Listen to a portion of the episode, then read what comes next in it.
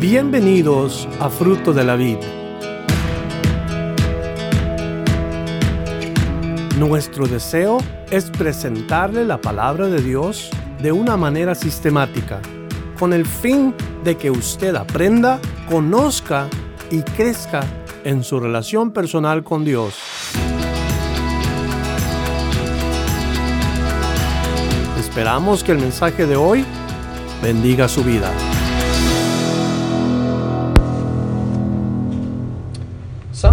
Capítulo 14.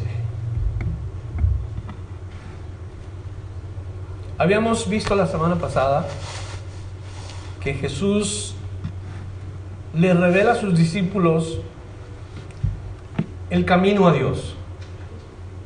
Y fue un tema especial, fue un tema único porque allí en ese capítulo nosotros vemos que no es, no es difícil ni es tampoco complicado el seguir a Cristo o el caminar en ese camino. Hoy a nosotros nos toca ver la segunda parte, así es como hemos puesto en la escritura, San Juan 14, segunda parte.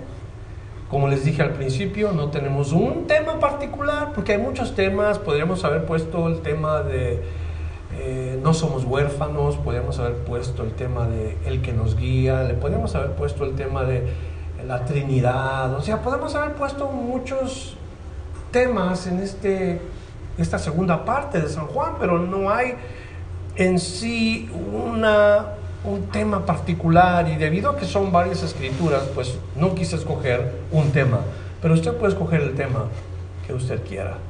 Así de que comenzamos en el versículo 7, en donde Jesús, en el capítulo 14 del Evangelio de San Juan, versículo 7, les dice a los discípulos, si me han conocido a mí, también conocerán a mi Padre, y desde ahora lo conocen y lo han visto. Y así es como Jesús comienza a hablarles a los discípulos de tener confianza. Si lo han conocido a Él, o sea, por esta declaración, Jesús dice, si tú me has conocido a mí, entonces eh, nosotros tenemos que enfatizar la importancia de conocer a Jesús, porque Jesús lo dice, si me has conocido a mí. Qué importante que todos los cristianos vayamos en nuestra vida todos los días diciéndole a la gente qué importante es conocer a Jesús, conocerlo a Él. Los que predicamos la palabra, ese es nuestro enfoque, que la gente conozca a Jesús. Le decimos a la gente qué importante que conozcan al Señor. ¿De qué manera es que tienen que conocer a Jesús? ¿Cómo deben de conocerle? Y es de una manera personal y una manera íntima, una manera individual. ¿Por qué? Porque Dios desea tener comunión con los hombres. Con los hombres a quien Él ha creado. Pero como el hombre es corrupto, desde los tiempos de Adán y Eva, pues el hombre no se puede conectar con Dios, no se puede relacionar con Dios. No pueden tener comunión con Dios por causa del pecado. Y esta es la manera como se toman las cosas. Primero Dios crea al hombre, le entrega la tierra en sus manos, el hombre desobedece a Dios y pierde el derecho de todas las cosas, pero más que nada la comunión con Dios.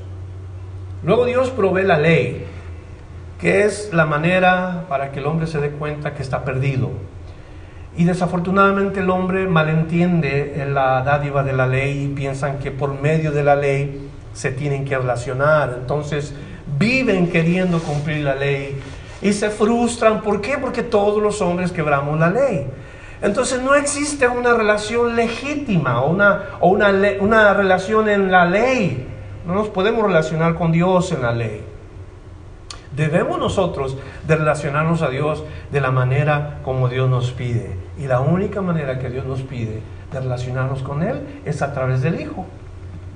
La ley no te puede llevar a Dios.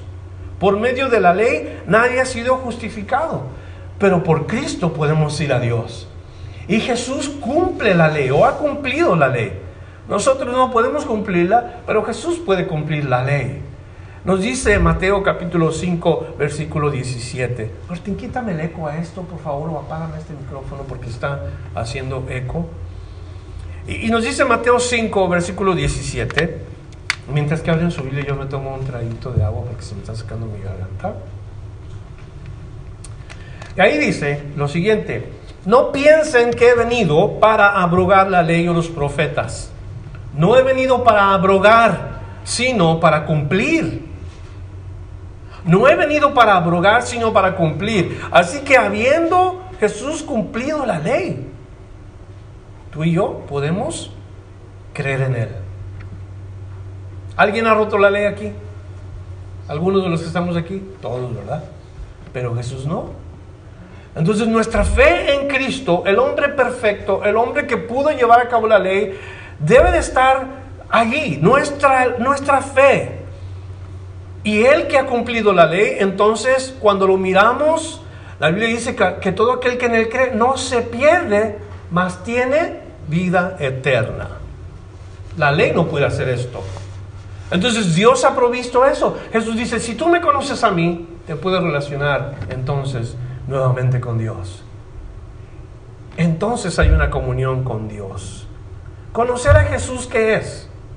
Conocer a Jesús es amarle primeramente, es servirle, es seguirle y es confiar en la obra que Él vino a hacer por los pecadores. Eso es conocer a Jesús. Amarle, servirle, seguirle y confiar en lo que Él ha hecho por los pecadores. Cuando una persona dice yo conozco a Jesús, estas cuatro cosas deben de ser parte de su vida. Amar, servir, seguir y confiar en Él plenamente. Gálatas capítulo 2, versículo 20, un versículo que debemos de aprendernos todos los cristianos.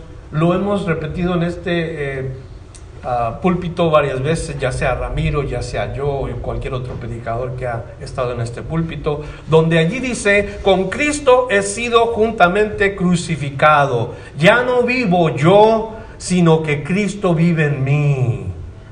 Lo que ahora vivo en la carne, lo vivo por la fe en el Hijo de Dios, quien me amó y se entregó a sí mismo por mí.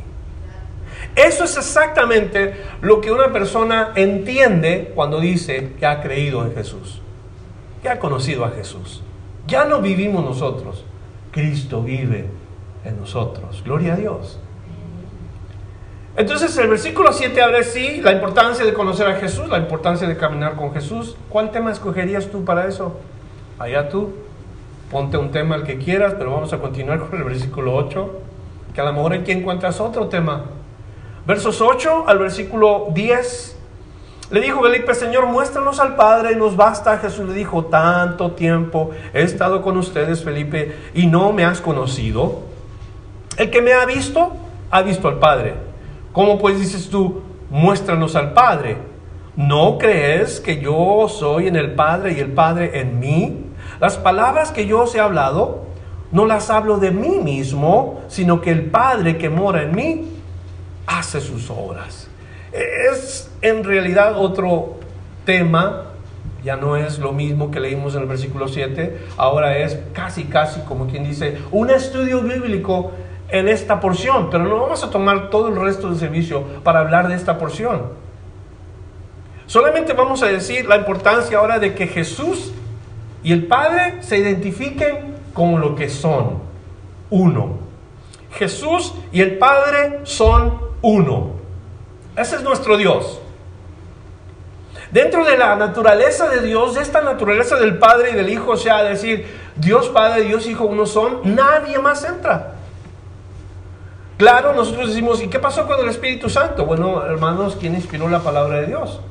Lo que estamos leyendo, el Espíritu Santo que es exactamente lo que entra en la, relación Dios Padre, Dios Hijo, Dios Espíritu. Pero nadie más entra allí. Aquí no se habla de muéstranos al Padre y a la Madre. Muéstranos al esposo y a la esposa. Muéstranos a la abuelita de Dios, a la mamá de Dios. No, no, dice aquí, muéstranos al Padre y eso es todo.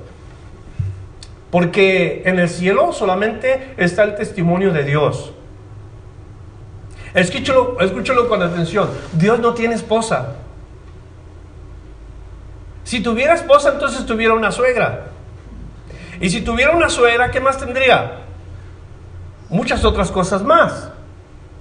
Si tuviera Dios una abuelita, quiere decir que también tuviera un papá, eh, también tuviera muchas otras cosas, ¿verdad? Pero ahí en el cielo solamente existe el testimonio de Dios porque Dios es uno. Dios Hijo, Dios Padre, Dios Espíritu. Ahora para esto tenemos que usar la palabra de Dios. Y en primera de Juan capítulo 5, versículo 7, nos dice a nosotros la palabra de Dios, porque estos tres son los que dan testimonio en el cielo. El Padre, el Verbo y el Espíritu Santo. Y estos tres son uno. Y eso es lo que en sí Jesús le dice a los discípulos. No estén buscando más allá de lo que puede entrar en quién es Dios. Digo esto porque hay muchas religiones que le han agregado en el reino de los cielos hay una reina, o en el reino de los cielos hay intercesores, o en el reino de los cielos hay esto y hay el otro, y eso es una mentira que nunca habla la palabra de Dios. En el cielo solamente está el testimonio de Dios. ¿Cuántos creen eso? ¿Eh? Nadie más. No hay exactamente lo que oímos en el mundo. No hay varios caminos, no hay varias personas, solamente hay un camino al cielo y solamente hay un Dios en el cielo. ¿Se fija cómo no es complicado? Nosotros los hombres complicamos las cosas que Dios nos ha querido enseñar. Nosotros somos los que inventamos nuestros caminos al cielo y nosotros inventamos las cosas de que en el cielo existe la reina y el rey y los, los diferentes cosas en y no es así. No puede ser así. Sería contradictorio a la palabra de Dios que existan más que la persona de Dios en el cielo, refiriéndose a la naturaleza de Dios. Entonces Jesús dice, yo y el Padre uno somos. Si tú me has visto a mí, Felipe, tú has visto al Padre. Si tú me has visto a mí, Felipe, conoces al Espíritu de Dios. ¿Sabes quién es el Espíritu de Dios? ¿Sabes quién es el Hijo? Esa es nuestra porción, ya ustedes ya tienen su tema. ¿Cuál sería el tema? Allá ustedes también. Ese es el, el mensaje sin tema, podemos decir. Pero podemos aprender. En esta porción solamente nos habla de que Jesús y el Padre son uno. Versos 11 hasta el versículo 14. Otra porción que nos va a hablar de algo particular. 11. Créanme que yo soy el Padre y el Padre en mí. De otra manera, crean por las mismas obras. De cierto, de cierto les digo que el que cree en mí, él también hará las obras que yo hago. Y mayores que éstas hará, porque yo voy al Padre. Y todo lo que pidan en mi nombre, eso haré para que el Padre sea glorificado en el Hijo, y si piden alguna cosa en mi nombre, yo la haré. Aquí hay cuando menos cuatro o cinco temas de perdida. Las obras que yo hago, dice primero Jesús, este es el tema para esta porción, las cosas que Dios hace. Por un momento pensemos en las obras de Cristo. ¿Qué ha hecho Jesús? Desde que se supo en el mundo que vino al mundo Jesús. Para empezar, podemos decir, bueno, Jesús oraba por los enfermos y los sanaba, resucitaba muertos, daba vista a los ciegos, alimentaba a los hambrientos, perdonaba, restauraba, enseñaba, discipulaba a los, a los seguidores de Jesús. O sea, Jesús hacía muchas cosas, ¿cierto o no? Esto es lo que él hizo. Todas estas cosas fueron en el sentido físico. Cuando él sanaba, sanaba físicamente. Cuando él daba la vista, la daba físicamente. Hay algo aquí muy importante porque él dice, de cierto, de cierto les digo que el que cree en mí, él también hará las obras que yo hago. ¿En qué sentido habla Jesús de aquellos que le seguían que iban a hacer las mismas obras? Bueno, en el sentido que Jesús habla, las obras de Jesús que fueron físicas se repitieron en los discípulos. ¿Se acuerdan que resucitó Jesús a Lázaro? Pero Lázaro murió un día. ¿Recuerdan ustedes que le dio vista al ciego? Ese hombre murió un día. Aquellos alimentados en el desierto volvieron a tener hambre, perecieron también. Todo eso se refiere a Jesús en el, en el ambiente físico, pero los creyentes, los cristianos, no solamente en aquel tiempo, sino también hoy. ¿En qué sentido hablaba Jesús? Los cristianos hoy oran por los enfermos y sanan. Los cristianos hoy pueden dar vista a los ciegos. Los que siguen a Cristo pueden resucitar a los muertos y dar de comer a los hambrientos. Cuando menos, les tengo que decir, así es como yo me hallaba. Yo me hallaba muerto, ciego, hambriento y enfermo. ¿Cuántos se identifican con eso? Muerto, ciego, hambriento y enfermo. Así estaba yo. Porque sin Cristo, sin Dios, así estamos los hombres. Muertos, ciegos, hambrientos y enfermos. Somos la oveja perdida. La oveja que vino en búsqueda Jesús de ella porque estaba perdida. Y así nos halló. Pero no vamos a hacer solamente estas obras. Dice, mayores obras que estas harán.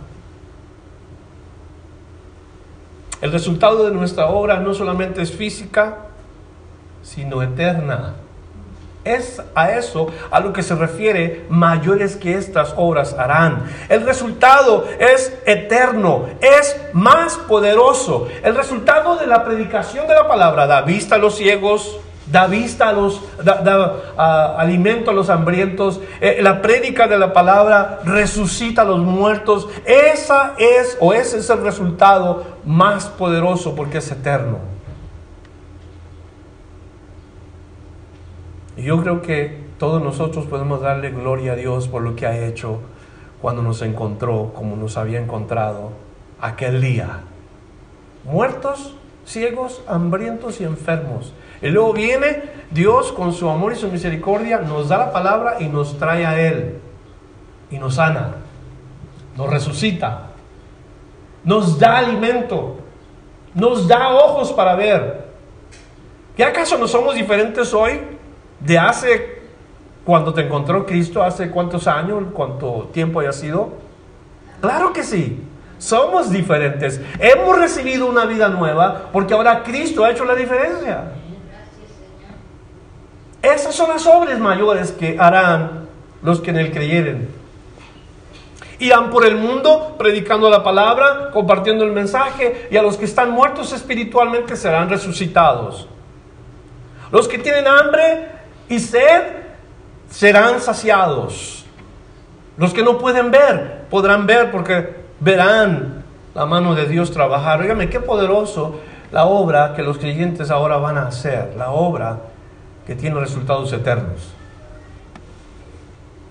Y luego se pasa otra cosa, Jesús dice, si algo pidieres en mi nombre, si algo podemos hacer los creyentes, seguidores de Cristo, es pedir algo en el nombre de Jesús. Pedir milagros. ¿Por qué no pedir milagros?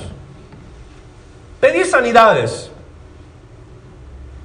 Pedir cambios. Pedir trabajos, pedir eh, bendiciones, pedir. La Biblia dice pedir y se os dará. ¿Que, no? Ah, nos ponemos nosotros poner a examinar la palabra de Dios. Quizás no sucede nada porque no hemos podido. ¿Cuántos están conmigo? Quizás no ha sucedido nada porque no hemos pedido. O nos sucede como lo que dice Santiago capítulo 4 versículo 3. Porque si algo no hemos recibido es porque no hemos pedido o porque quizás lo estamos pidiendo mal. Allí Santiago 4 dice, pedís y no recibís porque pedís mal para gastar en vuestros deleites. Y a veces eso es lo que pasa. Eso sucede con algunos de nosotros. Pedimos mal. No recibimos no porque, eh, más bien, no, no recibimos porque pedimos fuera de lugar. Pedimos, pero pedimos única solamente para nuestra conveniencia. Y ahí está el problema, que cuando pedimos no es para que Dios se glorifique. ¿Me está escuchando? ¿Me oyen? Cuando pedimos, no pedimos para que Dios se glorifique, más bien buscamos nuestra gloria, nuestra satisfacción. Y ahí nos la pasamos pidiéndole a Dios cosas que no son para la gloria de su nombre, sino es para nuestra gloria. Es para que la gente vea y nos reconozca a nosotros. Ahora, si algo no hemos pedido, debemos de activarnos. Como dice Jesús, si algo pidieras en mi nombre. Debemos de activarnos y en el nombre de Jesús pedir. Hay una gran diferencia entre pedir y ser pediche. Porque hay gente que se la pasa pidiendo nada más, ¿eh? A eso se le llama pediches. En algunos lugares dicen pidiche, pero no es pediche. Cuando menos es lo que yo sé cómo se dice. El que se la pasa pidiendo y pidiendo y lo único que quiere es pedir y pedir. Jesús dice, hay un tiempo cuando vas a pedir. Pero casi, casi la mayoría de los cristianos no estamos pidiendo, más bien estamos dando. O debemos de estar dando. ¿Qué es la manera como el cristiano es reconocido en este mundo? El cristiano se reconoce porque da, no porque pide. Pero hay un tiempo que Jesús dice, vas a pedir. Hay un tiempo cuando tú vas a orar pidiendo. Mateo 7, versículo 7, pedid y se os dará. Buscad y hallaréis llamar y se os abrirá. Ese es el tiempo cuando nosotros sabemos que los milagros se presentan, las sanidades se presentan y todo lo que por la mano de Jesús se hace es para la gloria de Él. No es porque los cristianos tengamos cierta virtud, sino porque el nombre de Jesús es poderoso. ¿Cuántos dicen amén? ¿Eh? El nombre de Jesús es sobre todo nombre. Hasta ahora dice Jesús, no has pedido nada en mi nombre. Y creo que nos hace falta pedir un poco más en el nombre de Jesús. El domingo pasado, al salir del servicio, hablaba con Desi Santucho. Y Desi Santucho me compartía que le hubiera encontrado cáncer hace unos, un año aproximadamente, unos meses. Le comenzaron a dar ah, unas pastillas de quimioterapia, ese es un tratamiento que le estaban dando y le llama a la doctora y le pregunta si está yendo con otro doctor porque eh, está ah, queriendo hablar con él. Entonces me estaba compartiendo, me estaba diciendo que esta doctora se estaba ah, interesando si iba con otro doctor. Entonces decidí Creo que le dijo que se iba con otro, otro doctor, pero él se refería al doctor de doctores. Yo estoy yendo a otro doctor. ¿Y, y, cómo que estoy yendo a otro doctor? Bueno, la realidad es que yo creo que la doctora no entendió lo que quiso decir Desi. Pero Desi no tenía cáncer. Me dijo la doctora, dijo la doctora a Desi, encontramos que no hay cáncer. Pero queremos que sigas tomando, hoy me dijo en la mañana, quiero que sigas tomando todas tus píldoras del tratamiento, o por si acaso, o sea, la incredulidad de la doctora todavía, pero, pero él nos comparte que los análisis o los exámenes los revisaron y no había nada. ¿Qué le parece eso? ¿Qué le parece? ¿Eh? ¿Sabe qué? Porque, porque yo soy seguro que Desi estaba orando, yo seguro que María Luisa estaba orando, algunos de los cristianos de aquí estaban orando. Todos, o cuando menos los que lo conocemos, estamos orando para que Dios lo sane. Y mire, gloria a Dios porque lo ha sanado. Hablando con otro hermano de la misma, del mismo, la misma enfermedad, cáncer, le decía yo, uno no comprende por qué unos sí sanan y otros no sanan. No es porque a uno nos ha hecho falta orar más que a otros, sino porque aquí lo que importa es la gloria de Dios. Y a los que Dios sana, gloria a Dios. Y a los que Dios no sana, gloria a Dios. Tenemos que reconocer que si nosotros hemos de pedir algo, Dios no va a decir, ok, tengo que hacer una excepción porque me está pidiendo en el nombre de Jesús, entonces voy a tener que sanar. No, Dios no trabaja así. Dios no obra así. Pedid y se os dará, buscad y hallaréis, llamad y se os abrirá, todo de acuerdo a la voluntad de Dios. De si es sanado. Gloria a Dios, de acuerdo a la voluntad de Dios. Yo no sé qué tiene el Señor para decir todavía, pero tiene algo sin duda. Porque Dios hace el milagro. Dios es el que se mueve. Y cuando el nombre de Jesús es mencionado, Dios escucha. Por eso el Señor dice, obras mayores que estas harán. Hoy en día hay muchos que andan por ahí diciendo que tienen el don de sanidad, pero se traen gloria a sí mismos. Dicen que ellos tienen el don de sanidad y que por ellos son sanada la gente y que por ellos y, y ellos y, siempre están levantándose ellos. La verdad es que si es don, la palabra don, ¿qué es? ¿Qué significa? Regalo. Carisma, viene de la palabra carisma. Entonces el hombre no hace nada, es Dios el que hace el trabajo. Los sanadores no hacen la sanidad, es Dios el que a través de, la gente hace la obra. Cuando pedimos que Dios sane a alguien, no pedimos que el predicador tal venga para que pueda ser sanado, no, oramos que Dios sane a esa persona. Mateo 7, 22, 23 dice, muchos me dirán en aquel día, ¿cuál día? El día que hay que dar cuentas de lo que hicimos, de lo que hablamos. En aquel día me dirán, Señor, Señor, ¿no profetizamos en tu nombre? Fíjese cómo aparece ahí el nombre.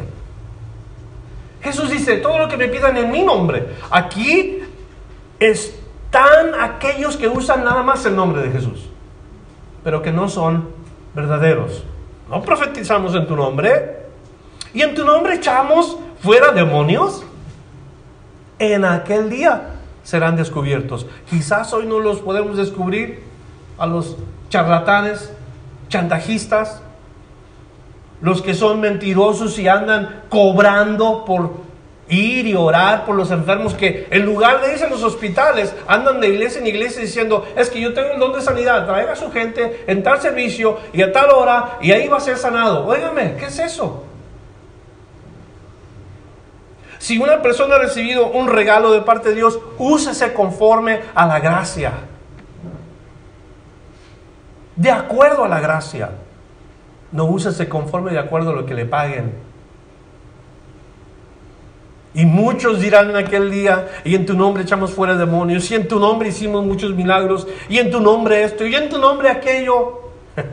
Entonces les declaré, nunca os conocí apartados de mí, hacedores de maldad. Mal a la gente, malos de corazón, usando el nombre de Jesús para ganar ellos interés, para ganar eh, gloria entre los hombres.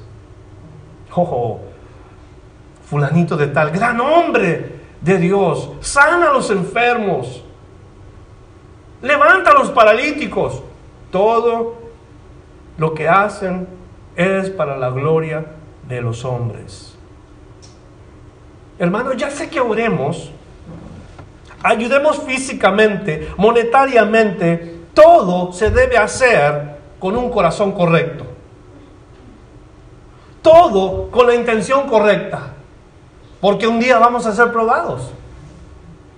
Un día Dios probará nuestras obras y entonces vamos a saber que al Señor no lo pudimos engañar. Primera Corintios 3, de los versículos 10 en adelante, dice, conforme a la gracia de Dios que me ha sido dada, fíjese cómo comienza el apóstol Pablo, conforme a la gracia de Dios que me ha sido dada. Quiere decir, lo que yo hago ni merezco hacerlo. Lo que hago es conforme a la gracia de Dios. Que yo estoy en tal ministerio, yo hago tal cosa, todo es conforme a la gracia de Dios.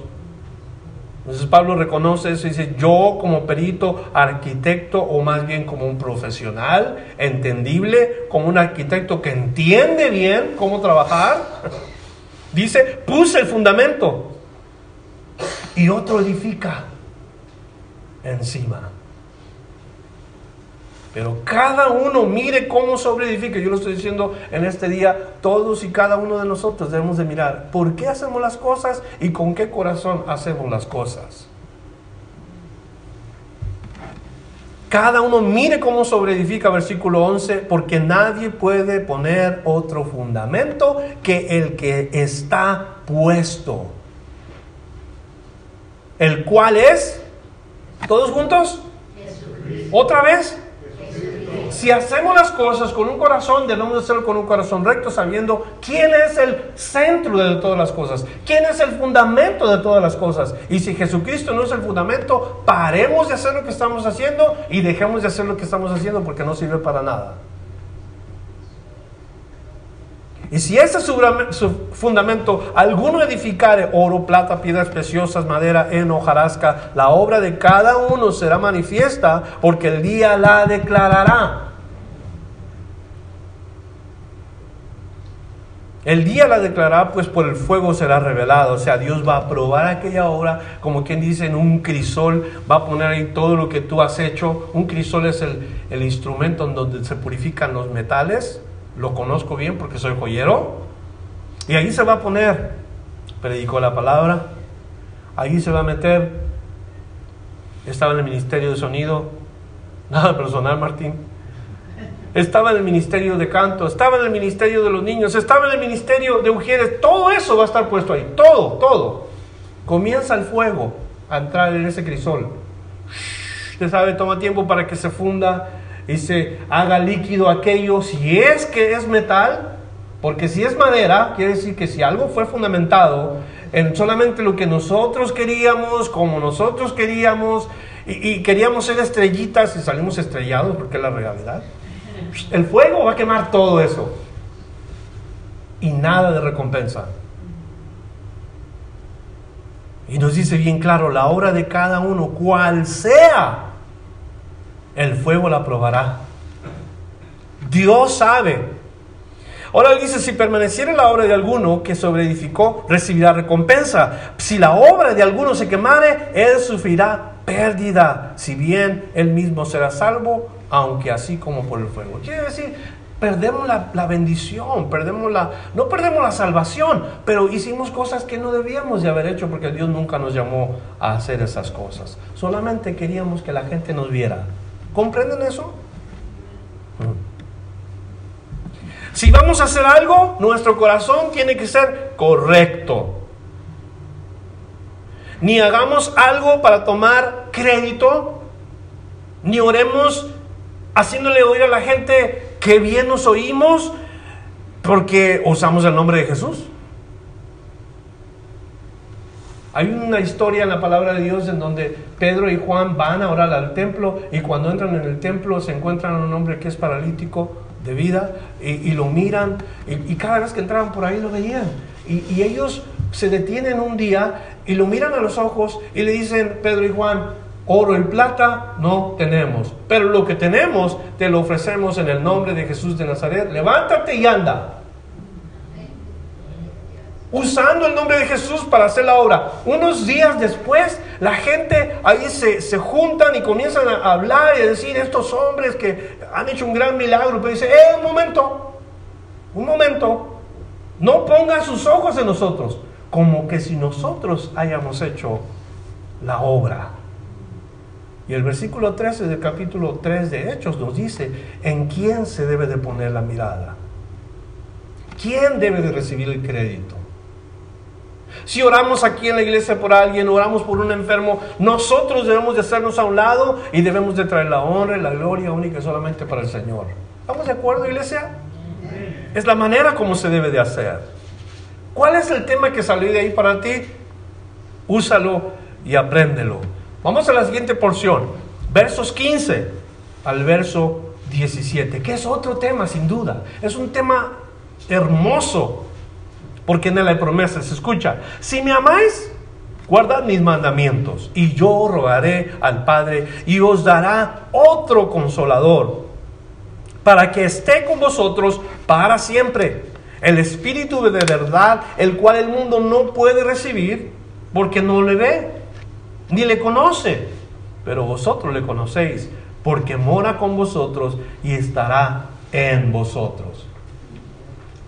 En esta porción comenzamos diciendo lo que Jesús dice, si me amáis, guardad mis mandamientos. La prueba máxima del amor de Dios hacia los hombres fue el sacrificio de Jesús. Romanos 5, versículo 8, mas Dios muestra su amor para con nosotros en que siendo aún pecadores, Cristo murió por nosotros. Prueba máxima del amor de Dios es el sacrificio de Cristo. Dale gracias a Dios, porque ahí te demostró Dios cuánto te ama. A todos, a todos en este lugar, así te demostró Dios cómo te ama, cuánto te ama. Ahora, la prueba máxima del amor del hombre hacia Dios es la obediencia a su palabra. Obediencia a su ley. Obediencia a su mandamiento. Ahora, cuando digo obediencia a su palabra, claro que me refiero a toda la palabra de Dios. Cuando me refiero obediencia a la ley, me refiero, claro, a los diez mandamientos, pero sobre todo hay un mandamiento particular que Jesús le dice a los discípulos que deben de obedecer. En Juan capítulo 13, versículo 34, el capítulo pasado les dice Jesús a los discípulos cuál es ese mandamiento. Juan 13, 34, un mandamiento nuevo os doy. ¿Verdad que no habla de los diez mandamientos? Habla de un nuevo mandamiento. ¿Cuál es? que os améis unos a otros como yo os he amado.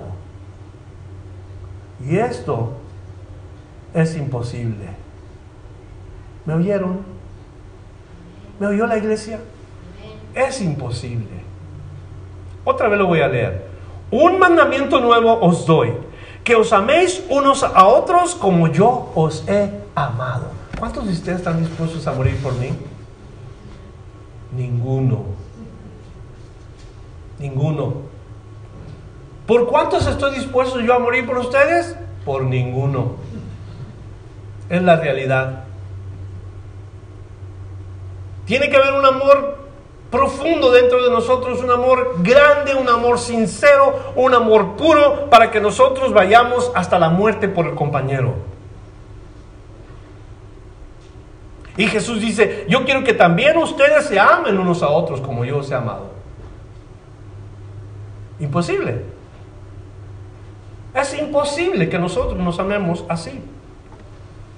Pero esta es la demostración de que amamos a Dios. Esa es la máxima prueba que amamos a Dios cuando amamos al prójimo. Juan 13:35. En esto conocerán todos que sois mis discípulos, si os tuvieseis amor los unos a los otros. Y aquí está el problema. Este es el problema. ¿Por qué es problema? Porque hermanos en la iglesia de Cristo hay tanta variedad de caracteres. Y la verdad, como dice la canción, ¿cómo dice la canción? porque no soy monedita de oro para caerle bien a todos, ¿verdad? Es la verdad. Es tan difícil en la iglesia poder pasar a algunas personas, dicen algunos. Es tan difícil estar con tal persona, opinan algunos. Pero el problema es el no tener disposición. El problema es no estar dispuestos a obedecer la palabra de Dios. Y no queremos demostrar nuestro amor a Dios. ¿Cómo puedes decir tú que amas a Dios? Ni lo has visto todavía. ¿Cómo puedes tú decir, oh, yo amo a Dios? Oh, cuánto te amo Dios?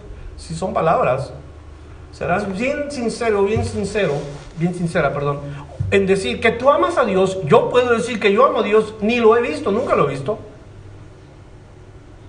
¿Cómo es posible que digamos a alguien que no hemos visto lo amamos, lo amamos, lo amamos, lo amamos todo el tiempo? Pero odiemos a la persona que podemos ver con nuestros ojos. ¿Cómo es posible?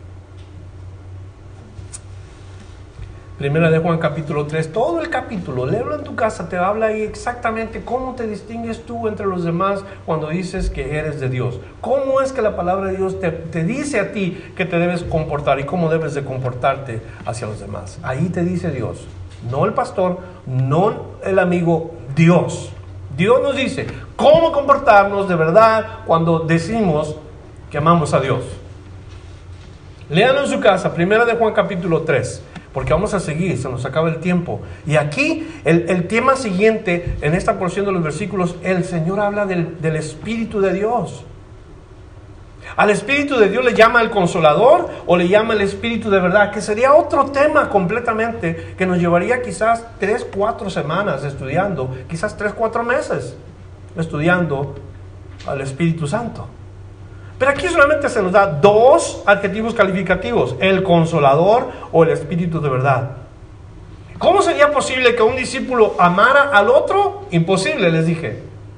Yo no puedo amar a alguien, es imposible, pero el Señor dice que Él va a proveer los medios para mí, como creyente, de que yo pueda amar a los demás. Fíjense cómo le revela. El consolador sería aquel que estaría con ellos al lado de ellos, paracleto, que es la palabra en griego, al lado de ellos, porque vendrían tiempos donde ellos iban a ser perseguidos por su fe. Iban a correr el riesgo de perder su vida, iban a ser perseguidos, de, ir de una ciudad a otra, siendo única solamente expuestos a la muerte por su fe en Jesús. Pero ellos iban a recibir el poder para amar a esa gente que los iba a perseguir. Y los iba a perseguir hasta la muerte. Aquellos seguidores de Jesús necesitaban llevar a cabo la voluntad de Dios, mostrar el carácter de Dios y solitos no iban a poder. Pedro lo demostró en la primera ocasión cuando vienen y apresan a, a Jesús. Y lo primero que hace Pedro es sacar la espada y querer matar. Así tendríamos que reaccionar todos sin la ayuda de Dios. Entonces sería que Él estaría con los creyentes a la hora de la prueba, el consolador, a la hora de la persecución. Los fortalecería y les daría dominio propio, que decir no pagarían mal por mal. Significa que serían personas de fortaleza interna cuando estuvieran en el horno, cuando estuvieran entre los leones, cuando estuvieran aserrados, cuando todo lo que nos describe Hebreos, ese es el tipo de creyentes que iban a ser, expuestos al público, con una templanza, con una paciencia, con un amor. Señor, nos hace falta parecernos al Señor Jesús con esta ilustración. Ese era el espíritu consolador, pero también le llama el espíritu de verdad. ¿Para qué o por qué le llama espíritu de verdad? Porque les enseñaría en el futuro todas las cosas que iban a acontecer, iban a aprender, qué tenían que hablar, a dónde tenían que ir. Eso es lo que iba a ser el espíritu de verdad. Y les dice algo. Uno está con vosotros. Dos está en vosotros. Está con nosotros porque mientras el Señor estuviera con ellos, el Espíritu no estaba en ellos. Jesús tenía que ascender para que el Espíritu viniera a ellos. Ahora, cuando Jesús va al Padre, viene la tercera persona, la promesa del Espíritu Santo, el Consolador.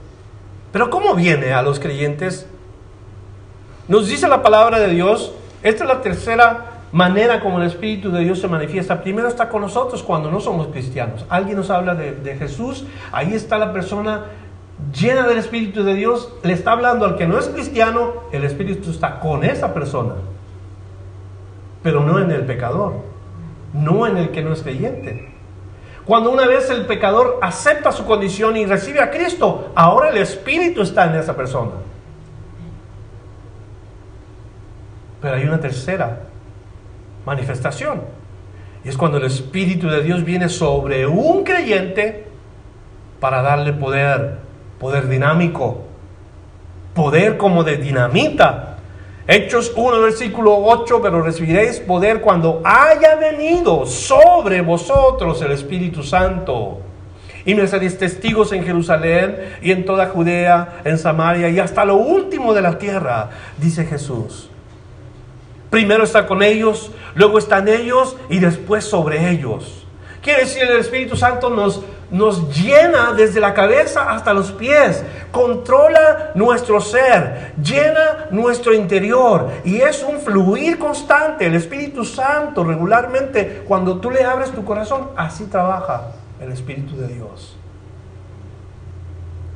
Y viene alguien que te trata mal, pero como está lleno del Espíritu de Dios, gloria a Dios, le bendices a esa persona. Alguien te dice nombres y, y te, hace sentir, eh, humanamente hablando, claro, te hace sentir lo peor, pero como estás lleno del Espíritu de Dios, no pagas mal por mal. Y es única y solamente cuando nosotros podemos amar al prójimo si estamos llenos del Espíritu de Dios. Si no, así le va a ir al que nos trate mal. ¿Somos seguidores de Cristo? Los que somos seguidores de Cristo, en nosotros está el Espíritu de Dios. Pero no tiene que estar solamente en nosotros, debe estar sobre nosotros. Porque esta es la condición que todos tenemos que tener en nuestros días para poder dedicarnos no solamente a amar, sino a servir al Señor con todo el corazón. Otro tema, y con eso terminamos versos 18 al 25. No es todo el capítulo, pero solamente quiero dejarlo ahí porque se nos acabó el tiempo. No os dejaré huérfanos, vendré a vosotros todavía un poco y el mundo no me verá más, pero vosotros me veréis. Porque yo vivo, vosotros también viviréis. En aquel día vosotros conoceréis que yo estoy en mi Padre y vosotros en mí y yo en vosotros. El que tiene mis mandamientos y los guarda, ese es el que me ama. Y el que me ama será amado por mi Padre, y yo le amaré y me manifestaré a él. Él le dijo Judas, no al Escariote, Señor, ¿cómo es que te manifestarás a nosotros y no al mundo? Respondió Jesús y le dijo, el que me ama, mi palabra guarda, y mi Padre le amará, y vendremos a él y haremos morada en él. El que no me ama, no guarda mis palabras, y la palabra que habéis oído no es mía, sino del Padre que me envió os he dicho estas cosas estando con vosotros. Hacer morada en uno. ¿A cuánto le gusta esa idea de que el Padre y el Hijo vengan y hagan morada en uno? Primero dice, no voy a dejar los huérfanos. Yo sé que entre nosotros quizás hay alguno o dos, quizás tres, que son huérfanos desde que son niños. Y no es nada bueno ser huérfano. Está uno solo y desamparado y uno puede ser víctima de muchas cosas. El huérfano sufre, el huérfano batalla. Jesús dice, yo no los voy a dejar huérfanos. No van a tener que sufrir en ese sentido. No van a estar solos. Yo voy a estar con ustedes, pero no nada más yo, mi Padre vendrá y hará morada también con ustedes. Una de las promesas más hermosas que nosotros podemos encontrar en la palabra de Dios, que Dios viene a uno y hace morada en uno. La gente incrédula no entiende estas cosas. Y así como se refieren a uno, esos cristianos tan raros, tan locos, exactamente así nosotros podemos decir del mundo que no entiende, no sabe las cosas del Espíritu, no entiende las cosas del Espíritu, pero nosotros sí. Y cuando Jesús dice, vendremos el Padre y yo y haremos morada, es la verdad. En ti como cristiano, en mí como cristiano, seguidores de Jesús, Padre, Hijo y Espíritu Santo vienen y moran con uno. ¿Qué significa eso? ¿O qué estoy diciendo? ¿Que ya nunca más vamos a fallar ni vamos a pecar? No. No hay un cristiano que diga que es perfecto. Cuando Jesús promete vivir en nosotros única y solamente es si hemos creído y dependemos en Él completamente. El Espíritu Santo viene, una gente que primeramente espera que uno abra el corazón para que muera en uno. Eso es lo que significa que venga el Padre, el Hijo y el Espíritu de Dios a morar. Uno abre el corazón para que el, el Señor entre. Pero Él no se tiene que sentir obligado porque somos de cierta religión, porque pertenecemos a cierto grupo y el Espíritu tiene que ir y tiene que hacer eso, como en algunas religiones, es que el Espíritu Santo va a venir a cierta edad del chamaco, de la, de la muchachita, no. El Espíritu de Dios es una gente que espera que uno le abra el corazón y luego Él hace su morada. ¿Ya no pecamos entonces cuando tenemos el Espíritu de Dios? Sí pecamos. Pero lo que no hacemos es practicar el pecado. El que practica el pecado, miente. Todos los cristianos que tienen el Espíritu de Dios y han pecado, inmediatamente sienten la convicción y confiesan su pecado y son perdonados. Primera de Juan 2, versículo 1 hijitos míos, estas cosas os escribo para que no pequéis. Y si alguno viese pecado, abogado tenemos para con el Padre a Jesucristo el justo. Y la clave no es el que no pequemos, la clave es que el que nos convence de pecado es aquel que vive en nosotros. El que nos convicta de pecado, el que nos dice, eh, algo pasó aquí y esto no está bien y vas a seguir de mal en peor si no haces algo al respecto. Cuando el Espíritu de Dios, cuando el Padre y el Hijo vienen y moran en uno, eso sucede en la vida de una persona. Ya no somos iguales. Si vivimos en pecado, somos miserables, se lo puedo garantizar. Miserables. Sin embargo, las siguientes porciones que vamos a ver la semana que viene nos hablan la solución para esto. Lo que hace el Espíritu de Dios en uno que esa va a ser la siguiente porción de, del capítulo 14 de Juan. Por lo pronto, como les dije, ¿cuál tema hubiera sido bueno escoger?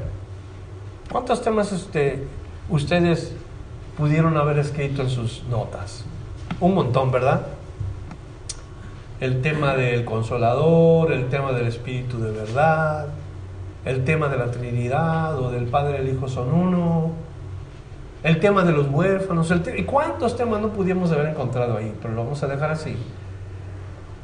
El tema más importante para llevarnos a casa hoy es Cristo. Cristo es el tema que nosotros tenemos que meter en nuestro corazón.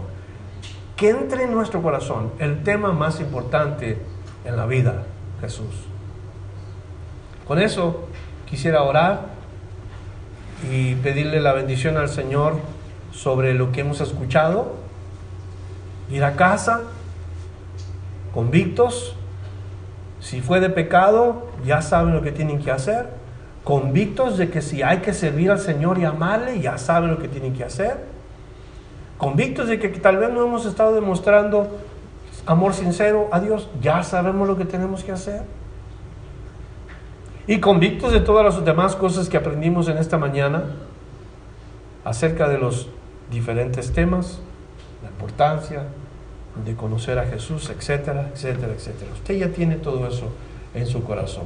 Para una repasada, pues solamente vaya a la página de Fruto de la Vida y va a encontrar otra vez el mensaje, exactamente como lo yo hoy. ¿Por qué no oramos que Dios derrame su amor sobre nosotros? ¿Eh? Dios derrame su espíritu sobre nosotros. Fruto del espíritu es el amor. El amor tiene varios derivados. No es que son frutos del Espíritu. El fruto del Espíritu es amor.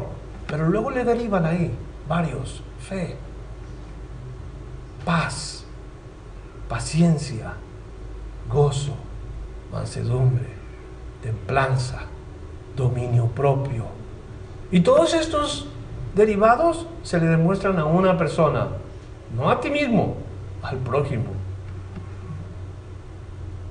Que Dios nos llene con su espíritu. Vamos a orar juntos. Y así como estamos, hoy vamos a hacer algo bien importante, porque yo creo que es necesario que la iglesia nos examinemos dentro de nosotros. Le voy a pedir a usted, si siente usted el, valor y, siente la convicción de orar por alguien, yo quiero que usted pase aquí al frente. Usted y a la persona que pase al frente, vamos a ponerle nuestras manos sobre sus hombros y vamos a orar por usted. Pasa aquí al frente, por favor. Vamos a orar juntos. En el nombre de Jesús. Todos los que sientan la convicción de que necesitan más amor, de que necesitan más fe, más paciencia, más templanza, más dominio propio. Necesitan que el Espíritu de Dios se manifieste en su vida. Pasa por favor aquí. Cuando pases aquí, toma el nombre de esa persona porque somos uno en Cristo. Toma el nombre de esta persona y vamos a orar. ¿Alguien más que quiera pasar? Antes de terminar con la oración. Gloria a Dios. Gloria al Señor. Por toda esta gente, Señor aquí o en los lugares donde se está viendo el video. Por todas las personas que están recibiendo el toque del Espíritu de Dios. Es una realidad que todos nosotros estamos necesitados. Confesamos nuestra necesidad de que el Espíritu de Dios nos llene más y más. Que el Espíritu de Dios nos dé más y más de Él. Y mientras que estamos aquí, yo quiero que tú ores por aquella persona que está contigo y la otra persona ore por ti. Pedir que el Señor se manifieste. No nos vayamos de casa como llegamos hoy, sino ya llevemos a casa la llenura del Espíritu de Dios, llevemos a casa la templanza, la paciencia, su amor sobre todo. Sé, Señor, que estás haciendo una obra en nosotros. Tú no has llamado a los poderosos, a los nobles, tú has llamado al contrito de corazón, al que se humilla. Y el que se humilla, tú no lo rechazas.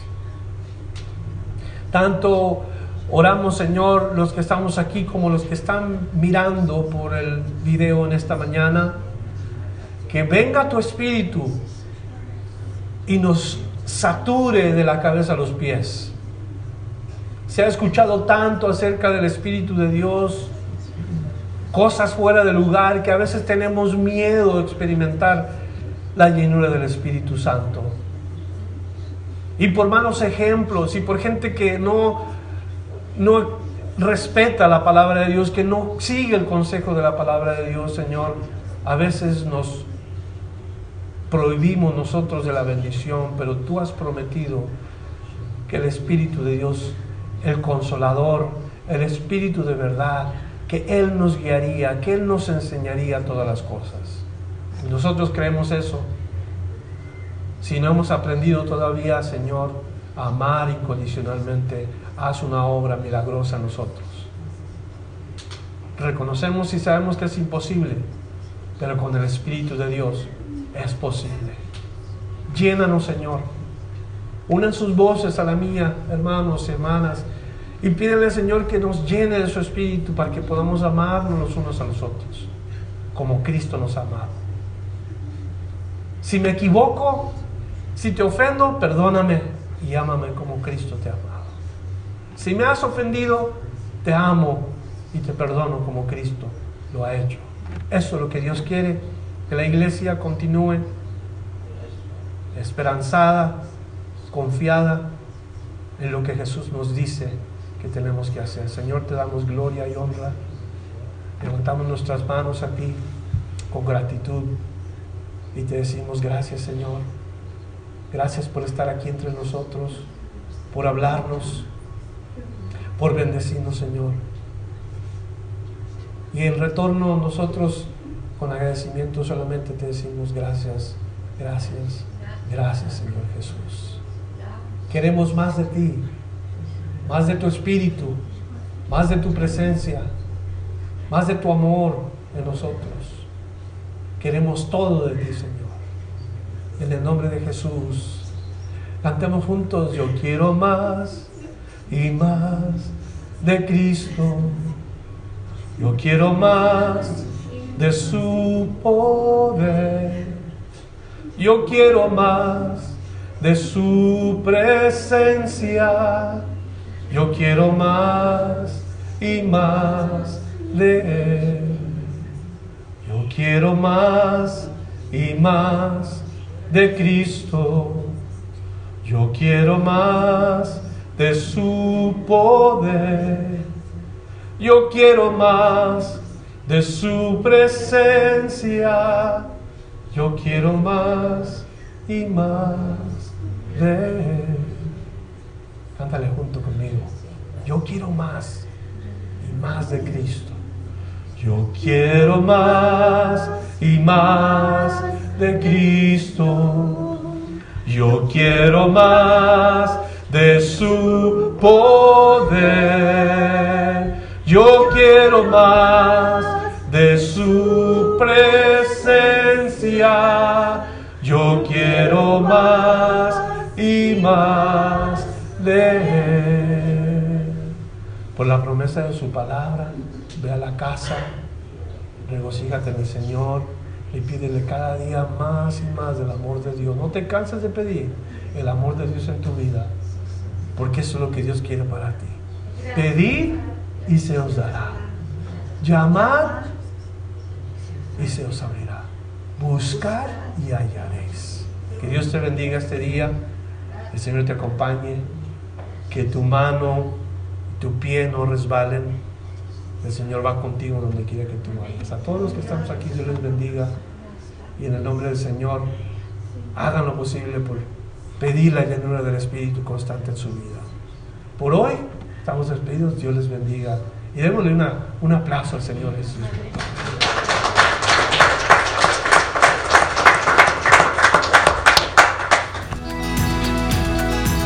Gracias por escuchar la enseñanza de hoy.